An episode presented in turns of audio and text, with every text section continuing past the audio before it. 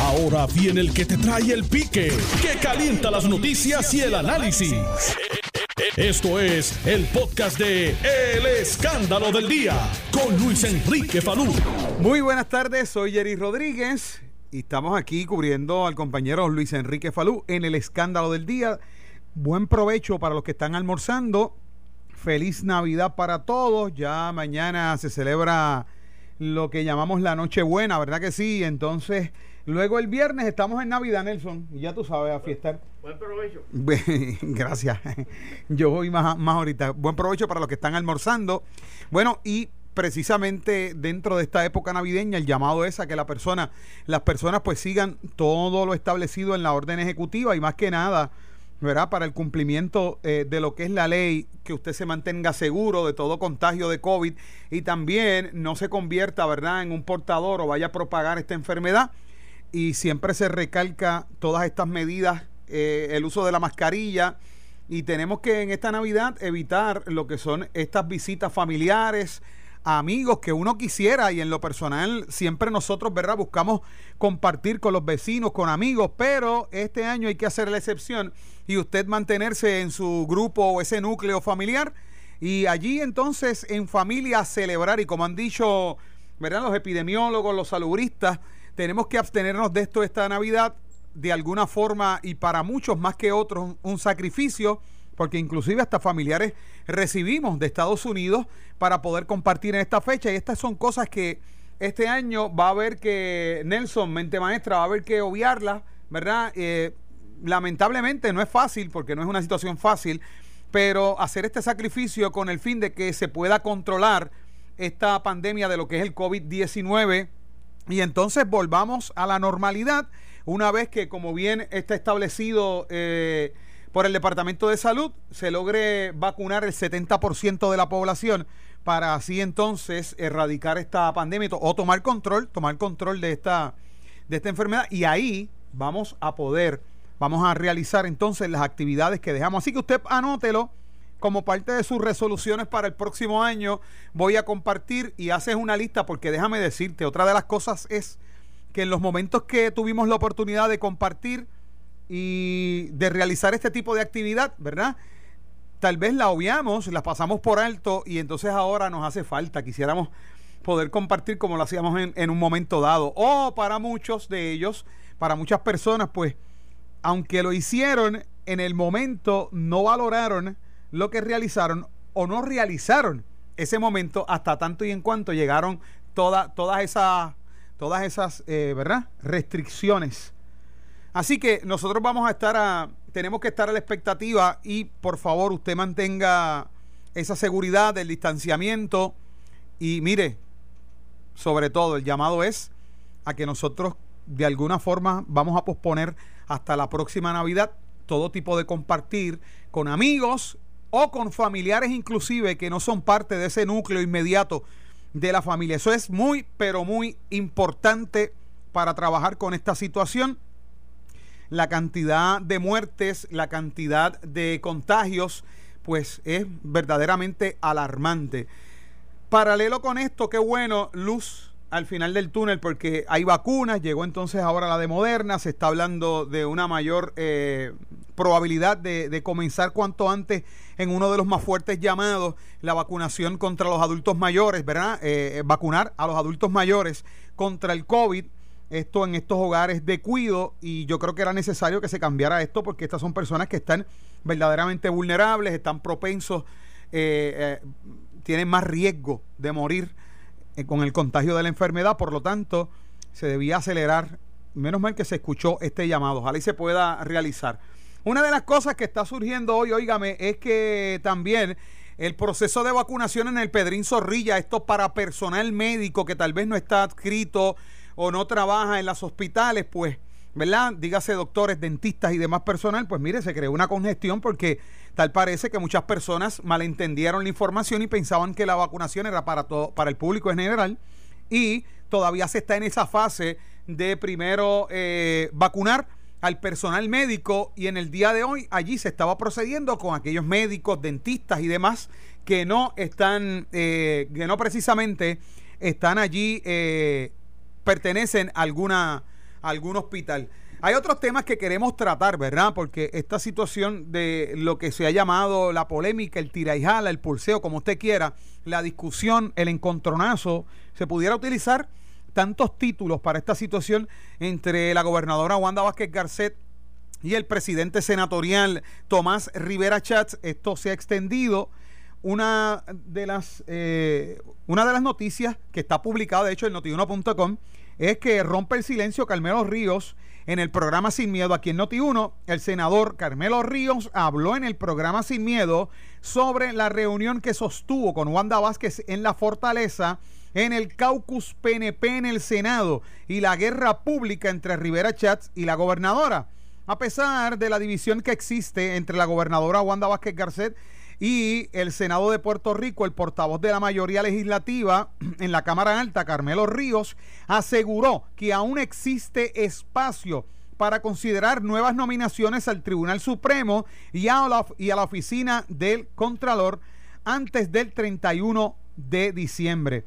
El presidente senatorial, en respuesta a las expresiones que hiciera Vázquez Garcet, enumeró algunos, como ustedes saben, algunos puntos eh, para revelar peticiones que hiciera la mandataria en la petición número 10, que es la más que está llamando la atención y que todo el mundo eh, tal vez está hablando con más fuerza, es la, petición que le hiciera eh, alegadamente la gobernadora al senador Carmelo Ríos, donde toca cuatro puntos. Número uno, el nombramiento de su esposo al apelativo. Número dos, un contrato para su yerno en el Departamento del Trabajo. Número tres, un puesto en la oficina del Contralor para Marisol Blasco y un puesto en el gobierno para Lilian Sánchez. Como ustedes saben, como parte de eh, el escándalo del día, ya Luis Enrique Falú tiene por ahí un panel ya que de antemano que siempre participa y hoy le toca precisamente a eh, hoy tenemos a Jesús Santa, ¿verdad? Jesús Santa que tenemos, Jesús Manuel Ortiz, Jesús Santa. Jesús Santa está con nosotros y ya mismito vamos a hacer contacto con Enrique Quiquito Meléndez para que también nos dé su parecer. Eh, bueno, buenos días, representante. Saludos, Jerry, qué bueno oírte en este programa. Obviamente, eh, me imagino tú, tú estoy yendo a Falú por razones de peso. Sí. Pero, como siempre, compartiendo con todos ustedes y analizando y opinando del quehacer político de la isla. No, no sé de cuánto peso, pero por lo menos debe ser dos, como en este momento deben ser más o menos dos libras y media de lechón asado. Eso es. Sí, eh, debe en este momento estar frente también a algunos guineitos verdes hervidos, arroz con gandules, conociéndolo a él, no le va a faltar el arroz con gandules y posiblemente unos pedacitos de morcilla. Eso tiene que dar más o menos como 4 o 5 libras. Ah, pues eso es bastante peso para no estar ahí. ya tú sabes. Felicidades, representante, felicidades en esta época navideña. Igualmente, igualmente, felicidades a ti en esta época de Navidad, obviamente, y, y, y a todo el público que nos escucha por estas ondas radiales.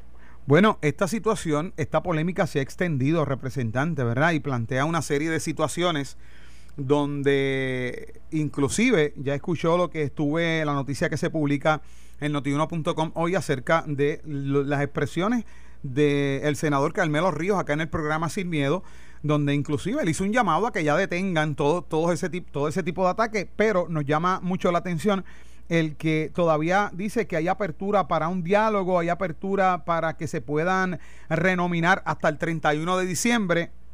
¿Qué usted cree de esto, representante?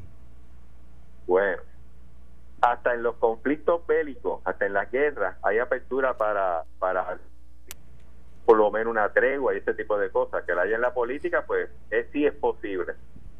El, el punto aquí es que en la medida que pasa el tiempo, eh, no por el hecho de que la gobernadora no tenga el derecho a nominar, tiene derecho a nominar hasta el 31 de diciembre, es que el mayor daño tú se lo haces al nominado, porque no tiene el espacio para que el nominado, asumiendo que tenga todas las cualidades para ocupar el puesto, lo pueda demostrar. Y en un tipo de proceso atropellado, ¿no? Que te nominen a alguien, por ejemplo, hoy o mañana, donde eh, antes del sábado tú tienes que confirmarlo, la percepción de la gente va a ser, fue confirmado porque un activista político, en vez de ser confirmado, porque la persona demostró que tiene la educación, que tiene el, talento, que tiene la preparación, que tiene el temple, el carácter para llevar a cabo las funciones por las cuales fue nominado. O sea, yo creo que esta situación, más allá de, del alboroto político, quien más afecta es al nominado e inclusive, voy más lejos, mucha gente viendo esta situación, que, que, cómo se ha vuelto, cuando los llamen a decir, mira, yo te necesito a ti para que ocupe X o tal puesto, te van a decir, porque eh, es tan difícil, eh, eh, corre corre tanta tanto duda y tantos comentarios que, que, buen talento que puede tener el país apoyando la gestión pública, este tipo de situación la ahuyenta. Oiga, representante, hay una de las situaciones que se, también se está planteando es que esto de estas nominaciones en lo que es, ¿verdad? El gobierno de Wanda Vázquez ya se han dado y sabemos que pasa, ha sucedido tal vez en otras instancias y en otras administraciones, pero en lo que compete a esto ha sido bastante repetitivo y una de las preocupaciones que se plantea y que muchas personas expresan inclusive a través de las redes es la posición de aquellas personas que son nominadas, que tal vez muchos analizan o dentro de su perspectiva entienden que utilizan estas personas y son víctimas del juego político. Por eso, eso es lo que estoy planteando. Parte del daño colateral a futuro es eh, una persona que tenga todas las capacidades para ser juez, que tenga la preparación, la experiencia, el temple para hacerlo, que se le ofrezca esa oportunidad. Representante, ¿está por ahí? Representante. Nelson, verifícate a ver qué... Oportunidad de demostrarle al país y a los legisladores que tienen la capacidad para hacerlo. O sea, no hay nada mejor que una vista pública donde la persona exprese quién soy yo, dónde nací, dónde estudié, qué grados académicos tengo, cuál ha sido mi experiencia eh, tanto profesional, eh, ya sea en el área privada o pública, eh, cuáles son mis objetivos, cuál es mi forma de parecer. O ese tipo de, de, sesión, de vista pública, da la oportunidad nominada de mostrarle a todo el mundo, mira, yo tengo los quilates o la capacidad para ocupar el escaño o el espacio, no el, el puesto por el cual fui nominado. En este momento, eso no se va a dar. Al daño más grande que se le hace al mismo nominado, y si adicional a ellos, el, por el juego político, son utilizados como fichas de ajedrez, pues imagínate. Oiga, ¿y cuál puede ser el panorama en este momento ante el llamado que ha hecho el senador Carmelo Ríos para que se presenten otras nominaciones? ¿Usted cree que eh, en lo que falta de año, eh, dos o tres días, ¿cuántos? ¿Seis? siete días para que finalice el año. ¿Usted cree que en este interín eh, de alguna forma se lleguen a nominar, haya nuevos nombres allí? Bueno, de que sea posible, es posible. ¿Lo harán? Es la pregunta. Bueno, como yo veo, eh, y, a, través de, obviamente, Noti1 y la prensa, eh, el careo que existe y la diferencia que existe entre la señora gobernadora y el señor presidente del Senado, me parece que esto se acabó el juego. Yo no creo que suceda más. Pero ver si se nominaran personas, insisto que no es el mejor momento, o sea, los mismos nominados van a tener recelo, porque con, o sea, yo, Jesús Santa, que soy ingeniero y de momento, olvídate de la gobernadora de su, su, su, partido, que en estos momentos me diga, mira, te quiero nominar a ti para estar en una junta de colegio de ingenieros de, o de la junta de, de, ingenieros Puerto Rico, eh, y que tú veas este, este perpero, donde lamentablemente nominados son utilizados como, como ficha de ajedrez, yo te voy a decir que no. Sea, yo no creo que sea la mejor opción en estos momentos, lamentablemente. Y va a tener que ser el próximo gobierno el que nombre y que dé el espacio a que, porque recuérdate, la idea del proceso de vistas públicas, más allá de que el legislador conozca a la persona, es que el, el nominado tenga el espacio de explicar el por qué fui nominado y es porque yo puedo cumplir con las expectativas del puesto que me nominaron. Y eso no se está dando. ¿Usted cree que este, esta polémica no se va a vivir en el próximo gobierno, verdad, de Pedro Pierluisi, eh, combinado con todo lo que se está dando dentro de las cámaras legislativas? Bueno, yo no predico el futuro, yo no, no, tengo, no voy a predecir el futuro, mi expectativa es que no ocurra. por el bien del país, yo espero que no ocurra. Yo creo que, que el proceso sea más sensato, que sea más abierto y menos atropellado. Si tú me preguntas que este proceso ha pasado en otros cuatrenios, te tengo que decir que sí. Claro. Si tú me preguntas que ha sido correcto o no, yo te, te voy a decir lo mismo. Yo creo que no es correcto y además que le afecta es que hay que nominar, porque no tienen el tiempo. O sea, te va a aprobar 100, 100, 100 nominaciones eh, en, en, dos tardes.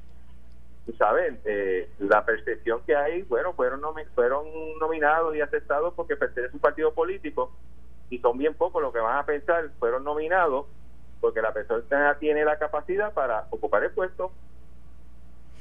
Bueno, vamos a ver qué pasa, ¿verdad? Porque entonces eh, son estas situaciones que ponen a la ciudadanía a la expectativa, porque se trata de nominación de jueces y puestos, ¿verdad? Como es la Contraloría, que es un puesto del cual por 10 años, esa persona va a estar allí por 10 años, y entonces eh, ponen a la expectativa a la ciudadanía esperando que pueda haber precisamente esto que usted está mencionando, representantes, y que no solamente eh, eh, los representantes, sino senadores y muchos políticos han dicho que desean la oportunidad de poder evaluar en sus méritos a la persona a quien se está nominando allí de una vez dar a conocer al pueblo lo, lo, que la persona tiene, más allá de la simpatía de la que pueda gozar ante la ciudadanía o ante algunos legisladores, conocer cómo va a manejar los asuntos que competen precisamente al cargo al cual se le está nominando. Así que vamos a ver cómo sucede, si es la próxima administración que va, que va a trabajar con esto y cuál va a ser el escenario.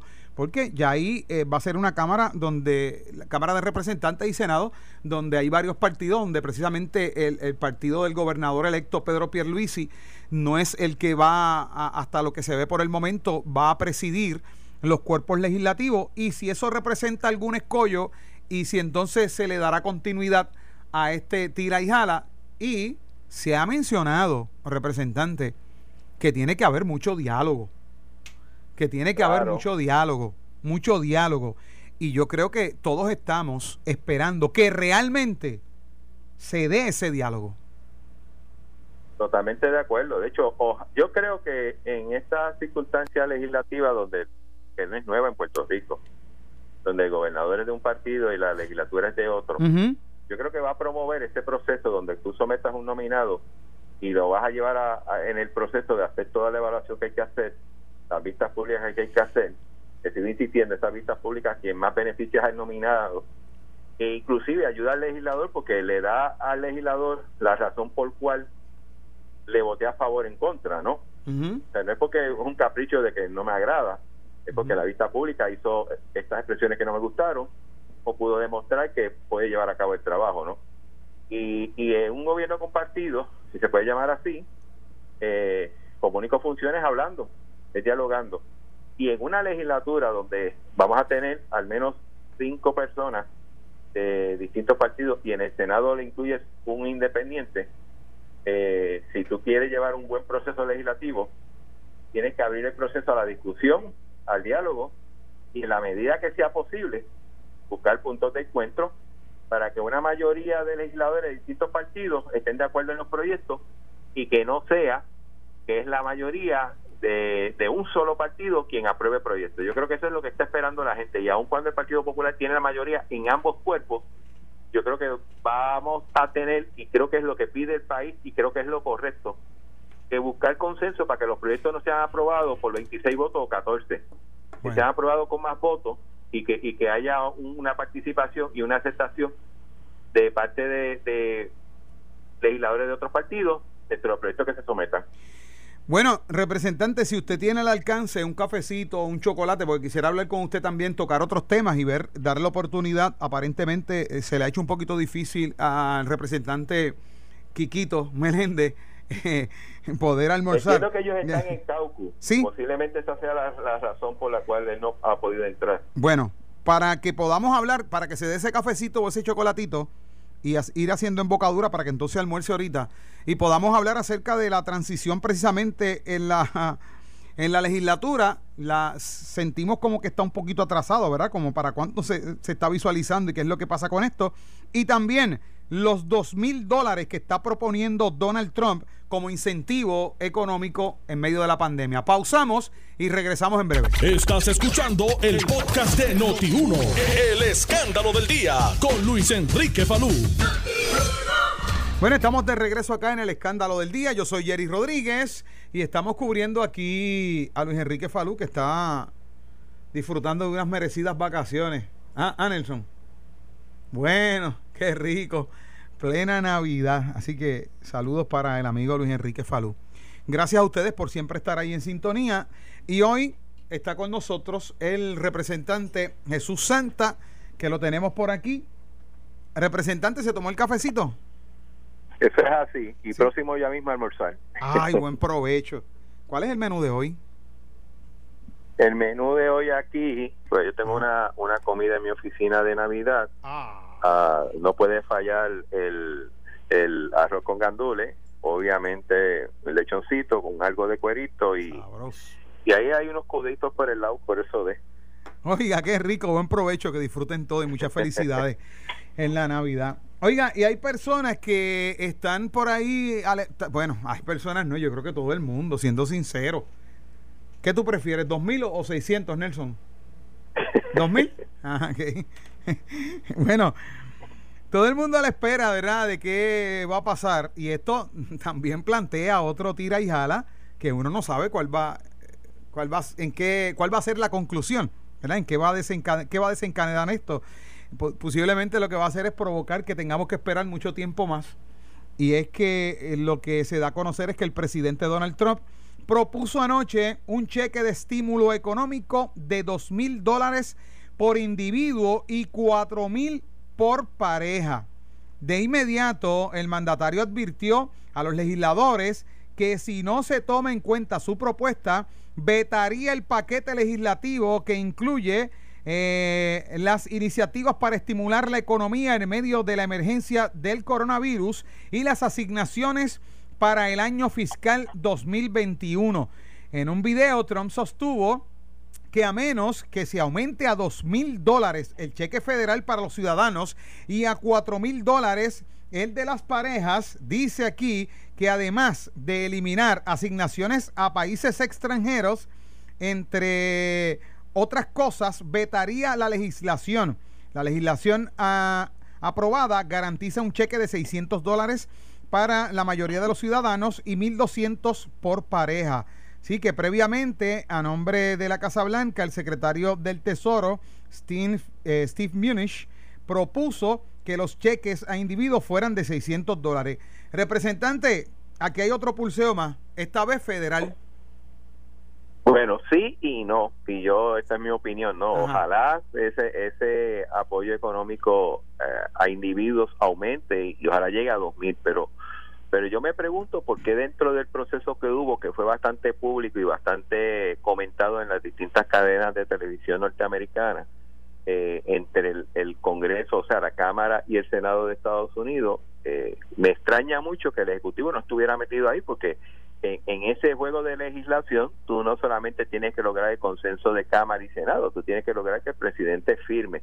Y yo creo que ese pedido debió haberlo hecho o de haberlo planteado durante esa negociación. Y más aún cuando eran los demócratas los que estaban pidiendo aumentar ese beneficio individual y los republicanos eh, lo que estaban buscando es aumentar la cantidad de dinero de apoyo a las distintas eh, eh, áreas económicas, no sectores económicos que, de hecho es, realmente es una de las diferencias de la política pública eh, económica de ambos partidos. El Partido Demócrata tiende a ser más más más eh, de ayuda al ciudadano, ¿no? De, este tipo de ayuda y, el Partido Republicano piensa que se ayuda al ciudadano en la medida que la industria y, el comercio estén bien, que hay que ayudar al comercio para que estos empleen. Los demócratas tienen la otra visión. Eh, oye, ojalá, y yo estoy a favor de que se aumente eh, de 600 a, pues ojalá llegue a 2000, pero yo creo que esto inclusive a un presidente que le faltan cuánto, tres semanas de, su presidencia y que no hay espacio en el Congreso para, no creo que haya mucho tiempo para tú trabajar eso en un Congreso y un Senado, eh, yo creo que fue una bolita política que tiró. Eh, vendiéndose como que yo traté de hacer todo lo posible y que bueno soy ahora, eh, cuando inclusive en el primer eh, proyecto de, ayuda económica la postura del presidente no era esa, de hecho hasta cierto punto eh, pudo haber vetado el proyecto original, el primer proyecto de, ayuda, porque había una ayuda muy alta a, la, a, a, los individuos, entiéndase lo que era, acá conocemos como el PUA, que es lo del desempleo, y, la ayuda individual. Oiga, oiga representante. tuvo una postura muy distinta en el, en el paquete primero que en este. Oiga, ¿y cómo podemos interpretar esa bolita que usted dice que tiró el presidente Donald Trump? Como que, pues, hubiesen votado por mí, me hubiesen elegido presidente nuevamente, algo así. Bueno, no, no si hubiesen votado por mí, es que yo voy para buscar la nominación a presidente por el Partido Republicano en el 2024. Él está haciendo su camino para allá. Ah, comenzó la campaña de Donald Trump entonces. A mi entender, sí. Oye, Y, y aunque uno pudiera decir la parte de la edad y cómo fue, sí es cierto que él perdió y perdió por varios millones de votos, pero sacó 70. O sea, tampoco, tampoco una persona que saca 70 millones de, votos, eh, yo creo que él pudiera estar haciendo algún camino por si, si a futuro eh, desea aspirar o busca aspirar a, obtener la nominación del Partido Republicano para presidente en las elecciones de 2024. No descartes eso. Bueno, pero acá entonces, volviendo a la política local, ¿verdad? Y lo que está pasando con esto de las elecciones, wow. ¿A cuántos días ya? 47, ¿cuántos días van? 47 días, 47 días, ¿verdad? Han pasado desde la elección. Más o menos. Bueno, prácticamente, literalmente, eh, vamos a ponerlo así, casi dos meses, por no decir. Porque esto fue el 2 de 3 de noviembre, llamamos por 23. Eh, al 31, yo sé que es menos de dos meses, pero es casi dos meses. Casi dos meses, entonces. Estamos prácticamente a ocho días de terminar el año y todavía el proceso no ha culminado. Todavía hay muchísimas dudas sobre el mismo. Eh, en, el, cómo se ha corrido el proceso, ¿no? Y, y, y yo creo que es la prueba más grande que uno tiene, yo creo que en vivo y a todo color, de, lo nefasto que fue la reforma electoral aprobada a mitad de este año que provocó el, despelote en la primaria y que ha provocado estas situaciones en la elección. Pero fíjense que una de las cosas que se da es que todo el mundo esperando, posible, eh, eh, posiblemente, eh, cuando la semana que viene habrá una transición en el cuerpo legislativo, en el Senado, Cámara y Senado, ¿cuándo va a surgir eso? O sea, posiblemente se tarde aún más. Eso va a dilatar entonces lo que sería, ¿verdad? La, toma de posesión y las ceremonias correspondientes para aquellos legisladores que, que van a ser confirmados como que ya ganaron esta elección. Entonces siguen saliendo, uno sigue leyendo titulares, varias irregularidades con el voto adelantado en Culebra. Esto lo está denunciando Gerardo Toñito Cruz, ¿verdad? Eh, comisionado electoral del PPD. O sea, ¿por qué hago referencia a esto? Porque siguen eh, surgiendo nuevos titulares, dudas reparos de un lado y de otro y esto sigue todavía retardando más, retardando, eh, eh, eh, aplazando aún más este proceso. ¿Cuándo será ese proceso de transición en la legislatura? Espera, yo, yo puedo entender el que todavía no, no, no se haya obtenido en la mayoría de los casos eh, por lo menos de una forma oficial de la comisión, los resultados. Lo que hemos pasado por el recuento, el mío terminó ayer, ya yo tengo los números, pero obviamente hay todo un proceso dentro de la comisión que tiene que ocurrir para que entonces uno llegue con la certificación final. Pero esto de la cuestión del de, proceso de transición ha sido una excusa de no hacerlo. Porque fíjate, que los 51 legisladores en la Cámara y los 27 legisladores en el Senado que fuimos electos tenemos una certificación preliminar que es la misma que tiene Miguel Romero, que es la misma que tiene el alcalde de Aguadilla, que es la misma que tiene el futuro alcalde de, Arecibo, y en esos municipios, inclusive el señor gobernador lo que tiene es una, una certificación preliminar también, no nos equivoquemos. Sin embargo, ellos pudieron empezar un proceso de transición. En ocasiones con situaciones en los tribunales, pero han comenzado un proceso de transición. Aquí lo que se está diciendo es hasta que no haya un, resultado final, pues mira, tenemos que esperar hasta el 30. Dilatando mucho esa, esa, esa situación de verdad, cuando se va a dar ese proceso de transición. Está por aquí el licenciado Eddie López preparándose ya para ante la justicia. Licenciado, buenas tardes. Buenas tardes, Jerry, este, y buenas tardes al público que nos sintoniza. Eh, interesante lo, que ha estado aconteciendo en la mañana de hoy.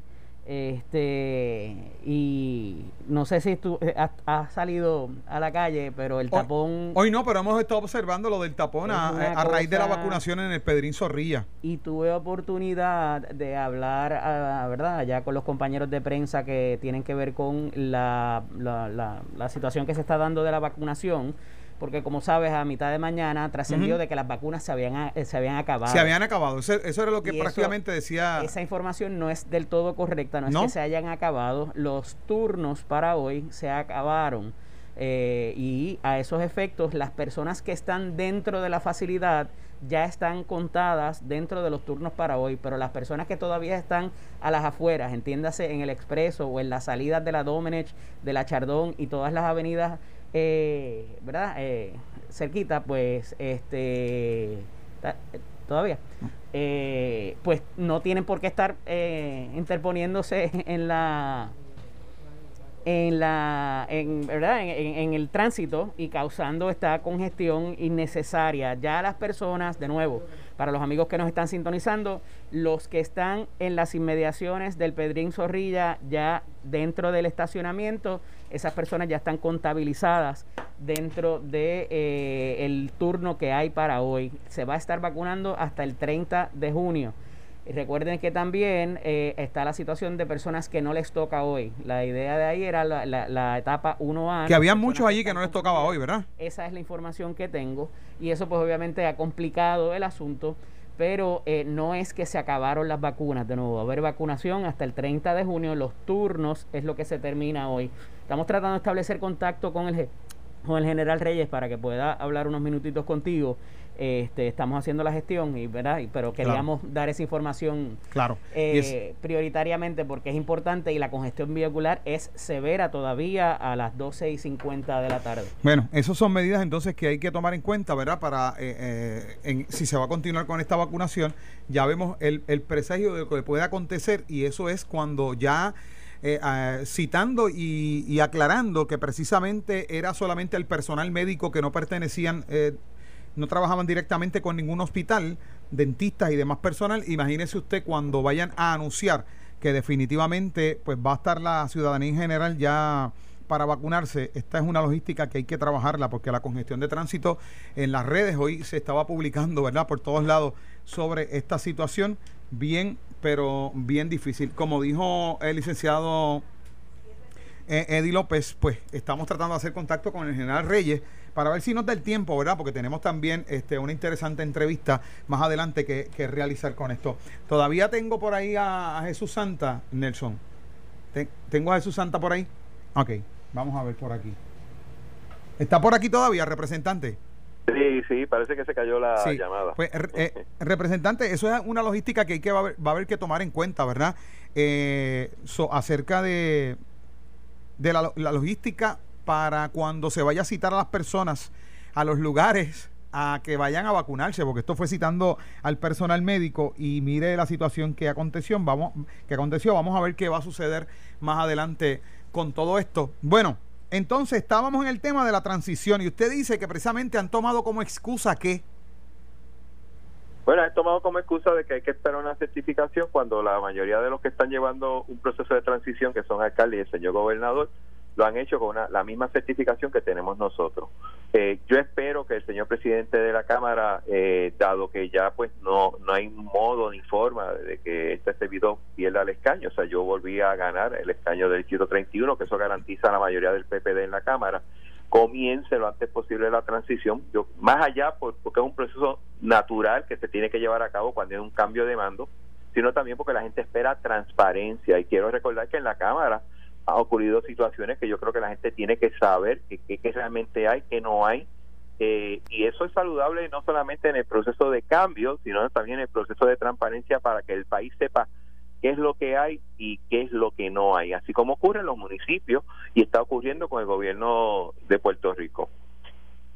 Bueno, vamos a seguir de cerca porque lo que usted lo que usted entonces entiendo que está mencionando y denunciando es que es la, el mismo tipo de certificación que tienen entonces eh, aquellos candidatos del Partido Nuevo Progresista y que se han eh, comenzado procesos de transición precisamente con esa certificación y es lo que poseen muchos de ustedes en este momento que se pudiera entonces comenzar la transición legislativa. Se debió haber comenzado hace semanas, esa es la verdad. Bueno, pues muchas gracias, representante Jesús Santa, por haber estado con nosotros siempre un placer compartir contigo, con Jerry, y pues buen provecho a Falú también. Eso es, eso es, pero ya estamos entonces próximamente aquí un ratito más cubriendo a Falú, así que gracias representante y buen provecho para usted, disfrute esa cena. Eh, esto fue el podcast de Noti 1630, el escándalo del día con Luis Enrique Falú. Dale play a tu podcast favorito a través de Apple Podcasts, Spotify, Google Podcasts, Stitcher y notiuno.com.